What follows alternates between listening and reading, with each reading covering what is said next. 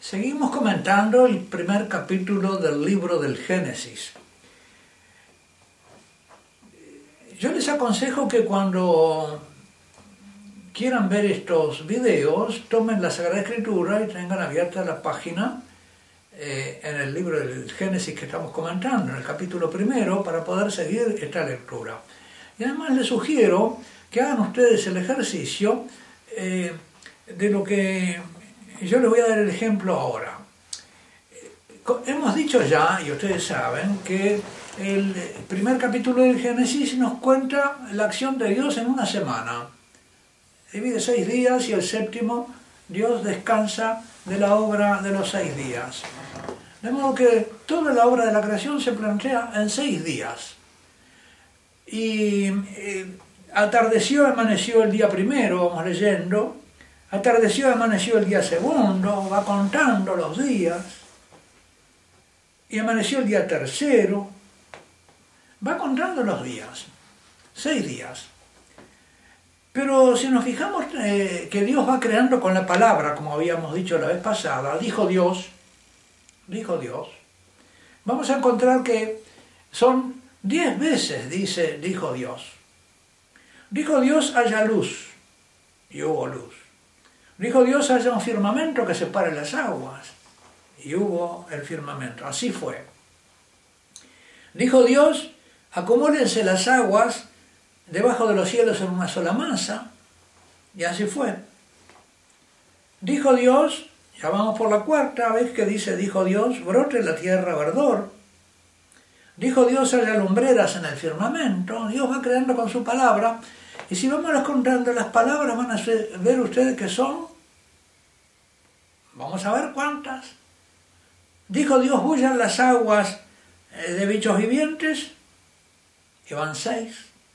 Más abajo en el 22, los bendijo diciendo, dijo Dios, dijo Dios en el 24 de nuevo, produzca la tierra seres vivientes. 26, dijo Dios, hagamos al hombre a nuestra imagen y semejanza. Les dijo, en el 28, y dijo Dios. Si cuentan ustedes los dijo Dios, van a encontrar diez veces en hebreo, que Dios dice, Dios cree todas las cosas diciendo, hablando diez veces. Uno se puede preguntar por qué el autor sagrado puso estas diez palabras de Dios que son de la creación. También eh, en algún momento del texto dice, los bendijo diciendo, pero eso no lo contamos. ¿eh? Las dos últimas palabras de Dios son dichas a los hombres. Dijo Dios, haya luz, Dios, dijo Dios, haya un firmamento, acumúlense las aguas, brote la tierra, haya lumbreras, bullan las aguas, produzca la tierra, hagamos al hombre, y después les dijo, ahora les habla. Son las únicas criaturas con las que Dios habla. Les dijo, sean fecundos, multiplíquense, llenen la tierra y sométanla. Y dijo Dios, miren que les he dado toda hierba de semilla para que coman. Está hablando Dios con esta criatura. Con ninguna de las anteriores habló. Pero esta es una criatura que ha sido creada a imagen y semejanza de Dios. Por lo tanto, una criatura capaz de entender, de hablar y de comunicarse con Dios. Dios se comunica con estas criaturas. Casi como de igual a igual, no porque sean dioses, sino porque son seres personales como Él, que tienen inteligencia y voluntad, que pueden obedecerle, porque Él los bendice, les dijo, les dijo, ser fecundos y multiplicados. Esta bendición es un mandato. Sean fecundos y multiplíquense y llenen la tierra y sométanla. Es decir, gobiernenla. No es un sometimiento despótico, tiránico, sino gobiernenla. La palabra hebrea es gobernar la tierra. Ellos tienen una misión de inteligencia sobre todo los seres no inteligentes y por lo tanto son como colaboradores de Dios inteligente que crea todo inteligentemente y ellos deben ser ejecutores inteligentes del orden divino que ha instalado Dios en las criaturas con diez palabras. Ellos son capaces de entender la palabra y por lo tanto son también capaces de ejecutar la palabra por la inteligencia, comprender y gobernar. Dios implica a estas criaturas en el gobierno divino. Les dijo, sean fecundos y multiplíquense. Acá tenemos el primer mandamiento de Dios. Antes de los diez mandamientos, eh, en el libro del Éxodo, que Dios le da a su pueblo, ya está dando aquí un mandamiento, el mandamiento de la fecundidad, de, la, del multiplicarse, de llenar la tierra. La, la ideología maltusiana que mira la abundancia de los hombres en la tierra como una amenaza, habla de la explosión demográfica. Esa es una expresión antibíblica, directamente opuesta al plan divino. Eh, se usan en nuestro tiempo muchas de esas expresiones blasfemas y contrarias a Dios, como esta, la explosión demográfica. La abundancia de seres vivientes sobre la tierra es una bendición. Dios acá dice, crezcan, multiplíquense y gobiernen la tierra. Por lo tanto, nada de maldición, ni de explosión, ni de amenaza. ¿A quién le vamos a creer? ¿Al Señor o a los maltusianos? a los que temen la abundancia de los hombres, porque temen quedarse sin los bienes de la tierra, y sin embargo, mientras tanto, los malgastan. Y después les dice, yo os he dado todas las cosas, la hierba de semilla que existe sobre las de la tierra, y los árboles de semilla, como alimento. Eso lo creó él ya al tercer día, pensando en este sexto día, porque habíamos dicho en la primera eh, vez que comentamos esto, que este relato del libro del Génesis en siete días es un relato de bodas, que culmina con la boda de Adán y Eva. Y por lo tanto culmina con la bendición de la boda de los esposos, la multiplicación, la familia y los hijos.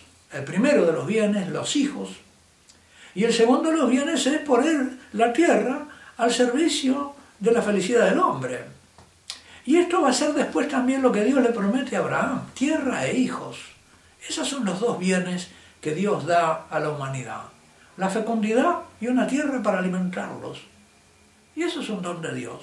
Y ya eso está dando como regalo de bodas a Adán y a Eva. La bendición nupcial y el regalo nupcial. Les entrega el Señor el gobierno de todas las criaturas para que las gobiernen según Dios, no con un dominio despótico o aniquilador, como sucede eh, con el abuso eh, antiecológico de las criaturas, puestas al servicio de la, codicia de los mercaderes. Así lo va a denunciar San Juan en el libro del Apocalipsis. Dice que los, los mercaderes se enriquecieron con todas las riquezas de la tierra. Y pero se enriquecieron de manera desagradable a Dios, porque no eran para enriquecerse, eran para alimentarse y para alimentar los hijos. Y en, esta, en este mundo actual se está viviendo contra estos mandamientos divinos, porque se están evitando los hijos y se están explotando la riqueza de la tierra simplemente para enriquecerse cada vez más. Y privando a los que las quieren para mantener sus hijos de sus bienes, de sus tierras, para acumular riquezas, los, eh, eh, los que las usan simplemente para, para acumular. 1%, estaba leyendo hoy eh, en, en, internet que 1% de los habitantes de la Tierra tiene en su poder la mitad de los bienes de la Tierra, lo que pertenecería a una mitad de la humanidad, la abarca un 1% de los súper ricos. Eso no, evidentemente que está contra la voluntad de Dios. Y mientras tanto se hacen planes para eh, limitar la natalidad, etc. Entonces, diez palabras, volvamos a esas diez palabras. ¿Qué, ¿Qué significa esto de las diez palabras para este autor sagrado? Si tenemos en cuenta que en otro lado de la escritura, en el libro del Éxodo, se nos habla de los diez mandamientos, de las diez palabras de Dios que gobiernan el orden moral, esto nos puede hacer pensar que para el autor sagrado hay una intención aquí de transmitirnos que las diez palabras de Dios en la obra de la creación y las diez palabras de Dios en la obra de la ley del Sinaí eh, revelan que es el mismo Dios el que crea el orden natural y el que establece la ley moral natural. Diez palabras, diez palabras. Diez palabras para crear todo el orden físico y natural. Y diez palabras para ordenar también el orden moral. El orden, los tres mandamientos, que, la tabla de los tres mandamientos respecto de Dios y de los siete mandamientos restantes respecto del prójimo, de los hombres. Así que Dios se nos revela como el que crea con diez palabras el orden natural y él mismo crea con diez palabras el orden moral. Fíjense, reparemos un poco en este modo de expresar las sagradas escrituras, las verdades divinas y de revelarnos las cosas. No nos las dice directamente así, en forma teórica, sino que nos permite, si nos inclinamos sobre las escrituras, entendiéndolas respetuosamente, interrogándolas respetuosamente, pidiendo la luz para entenderlas eh, humildemente al Señor, se nos va a revelar estas cosas. Y precisamente este Dios que crea ambos órdenes y esta voluntad divina que ordena todas las cosas, que nos revela que Dios es el creador del orden y que eh, le ha encomendado ese orden al ser humano para que lo gobierne de acuerdo a ese orden y no contra ese orden, eso está siendo hoy continuamente desafiado por aquellos que se extralimitan, que no reconocen el orden. Decíamos la vez pasada que los límites son puestos por Dios. Y el hombre soberbio no reconoce otro límite que su propia voluntad. Las cosas tienen que ser como él las quiere, sin reconocer ningún orden previo, ni un orden natural ni un orden moral. Esta es una actitud de rebeldía del ser humano que no reconoce su sujeción a Dios. Y esto es lo que la Sagrada Escritura nos quiere revelar. Y esto está clarísimo en el mito del primer capítulo de Génesis. Es un mito, pero revelado por Dios. Y qué verdad tan grande dice. Y cómo parece que los hombres eh, desprecian este pasaje porque no quieren atenerse a la verdad profunda. Uno se pregunta si es porque no la entienden o si es porque la entienden porque no la quieren reconocer. Porque esto está clarísimo, que al hombre Dios le confiere un gobierno constitucional, con una constitución, no un gobierno despótico sobre las criaturas, sino un gobierno como de el rey que debe regir con una constitución, que no, que no, es, no, tiene un servicio absoluto y divino sobre las criaturas, que él es un ser subordinado a la voluntad divina y un ministro de la providencia para gobernar las criaturas en el orden de la tierra, en el orden terreno, donde el hombre eh, ha sido puesto por Dios. Y si yo les aconsejo que tomen como materia de estudio el primer capítulo del libro del Génesis y se vayan fijando cuántas veces aparece cada expresión, cuántos días son, cuántas veces aparece ese dijo Dios, pero también que se vayan fijando cuándo aparecen otras expresiones, porque aparece, por ejemplo, eh, la expresión haya luz y hubo luz en el, versículo tercero, hubo luz. Y después, a continuación, se va repitiendo, así fue. Haya firmamento en medio de las aguas, y así fue, en el versículo 6. Acumúlense las aguas, etc., y así fue. Dijo Dios, brote la tierra verdor y hierba de semillas, y así fue. Bueno, cuenten ustedes, se los doy como como ejercicio, ¿cuántas veces dice así fue? ¿O cuántas veces dice la expresión, y llamó Dios a la luz día y a las tinieblas noche. Ese ponerle nombre a las cosas. La palabra de Dios no tiene solamente poder para hacerlas ser, sino que también les pone un nombre. Y con eso manifiesta su esencia. Dios las conoce y las nombra. Y vamos a ver que en el segundo capítulo del libro de Génesis, Dios le va a encomendar a Adán que le ponga nombre a los animales, haciéndolo participante de este poder de Dios para conocer las esencias y nombrarlas. Y son dos, como dos funciones de la palabra divina, que dependen de su inteligencia. La poderosa palabra de Dios, el poder que hace que las llame a la existencia, pero que las llame a la existencia de acuerdo, de acuerdo a una identidad que Él conoce, a la que Él le pone nombre y a la que Él ama. Porque a continuación viene ¿eh? que vio que estaba bien. Entonces yo le sugiero, vayan contando y fijándose en el relato bíblico, porque sería muy monótono que yo me ponga a hacerlo aquí. Ah, los así fue. Y los llamó a Dios, los llamó Dios, le puso nombre Dios a las cosas. Y también vio Dios que estaba bien. Porque hemos dicho la vez pasada que en este dijo Dios se está revelando eh, se está dando a entender que Dios es inteligencia, que se dice en palabra, que se manifiesta en palabra creadora, inteligente y nombradora de las cosas, pero es también afirmación del ser, es decir, amor. Y que esa afirmación del ser se expresa en este, vio Dios que la luz estaba bien, vio Dios que la separación de la orilla, vamos a decir, estaba bien. Dios aprobó las playas. ¿Eh? Están bien las playas, nosotros también las aprobamos.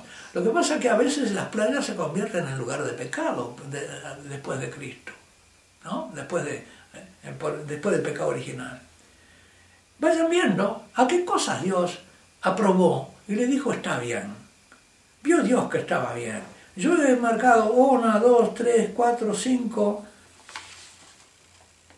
Y la final en el versículo 31, el final del capítulo primero, agrega algo más. Vio Dios todo cuanto había hecho y ahí que estaba muy bien. Es la, aprobación del orden global de todas las criaturas.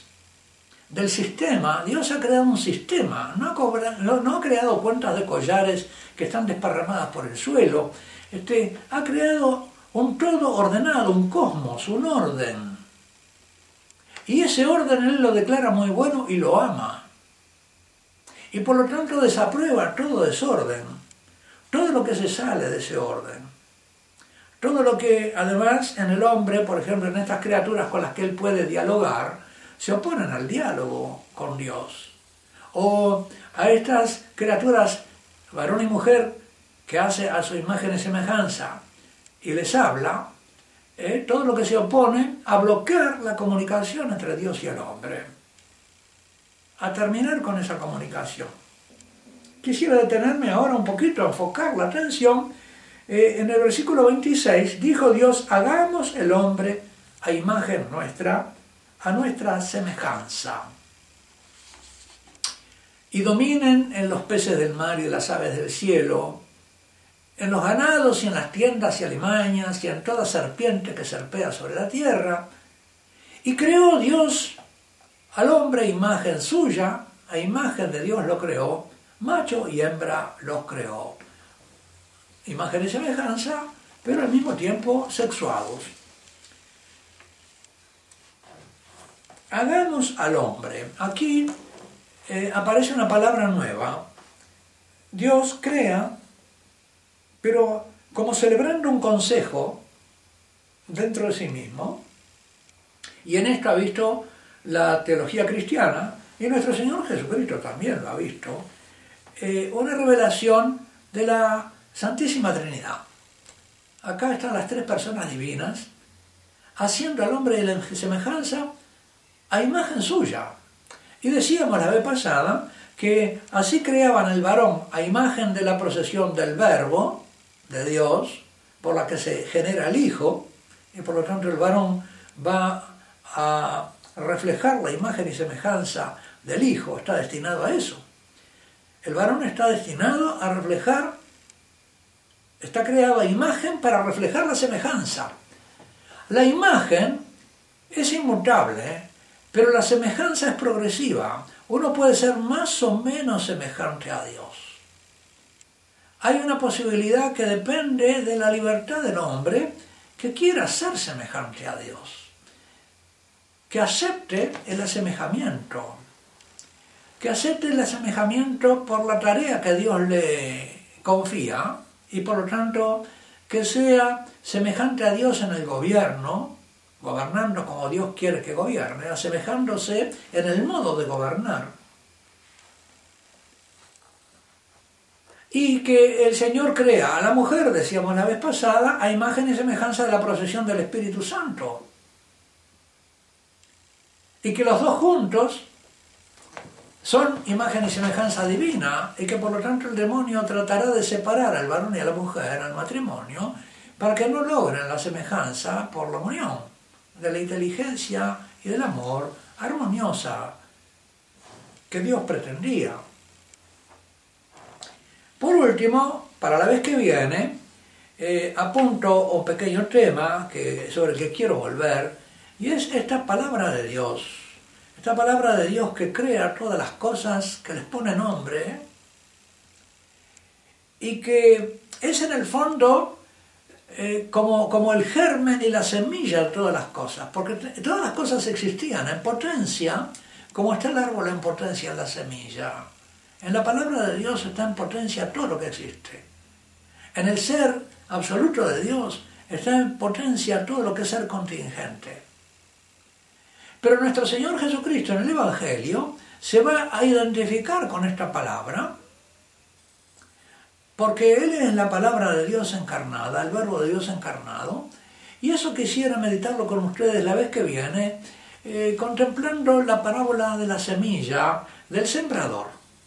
Y viendo cómo nuestro Señor Jesucristo ahí dice en parábolas, para los que todavía no pueden entenderlo, pero nosotros que hemos sido bautizados e introducidos en los misterios divinos sí que lo podemos, que Él es la palabra de Dios hecha hombre y que Él es el sembrador que se viene a sembrar en el corazón de los hombres para engendrarnos a través de la palabra divina que nos engendra por el oído de la fe, por la escucha de la fe. Así, quizá podremos irnos internando y haciéndonos familiares con este modo de hablar que tiene la escritura, que puede parecer más misterioso, pero que está brindado a los hombres para que los lean, porque esta luz es la luz que nos dice San Juan, que iluminaba a todos los hombres, y la luz en la que estaba la vida. En la luz estaba la vida, y la vida ilumina a todo hombre que ha venido a este mundo. De modo que este, en este primer relato de la creación, nuestro Señor Jesucristo, como buen maestro, eh, eh, se inspiró para orientar todas sus enseñanzas y para llevarlas a su cumplimiento. Él ha dicho, no he venido a abolir la ley y los profetas, sino a darles cumplimiento. Hasta la próxima vez. Y que Dios Todopoderoso los bendiga, el Padre, el Hijo y el Espíritu Santo. Amen.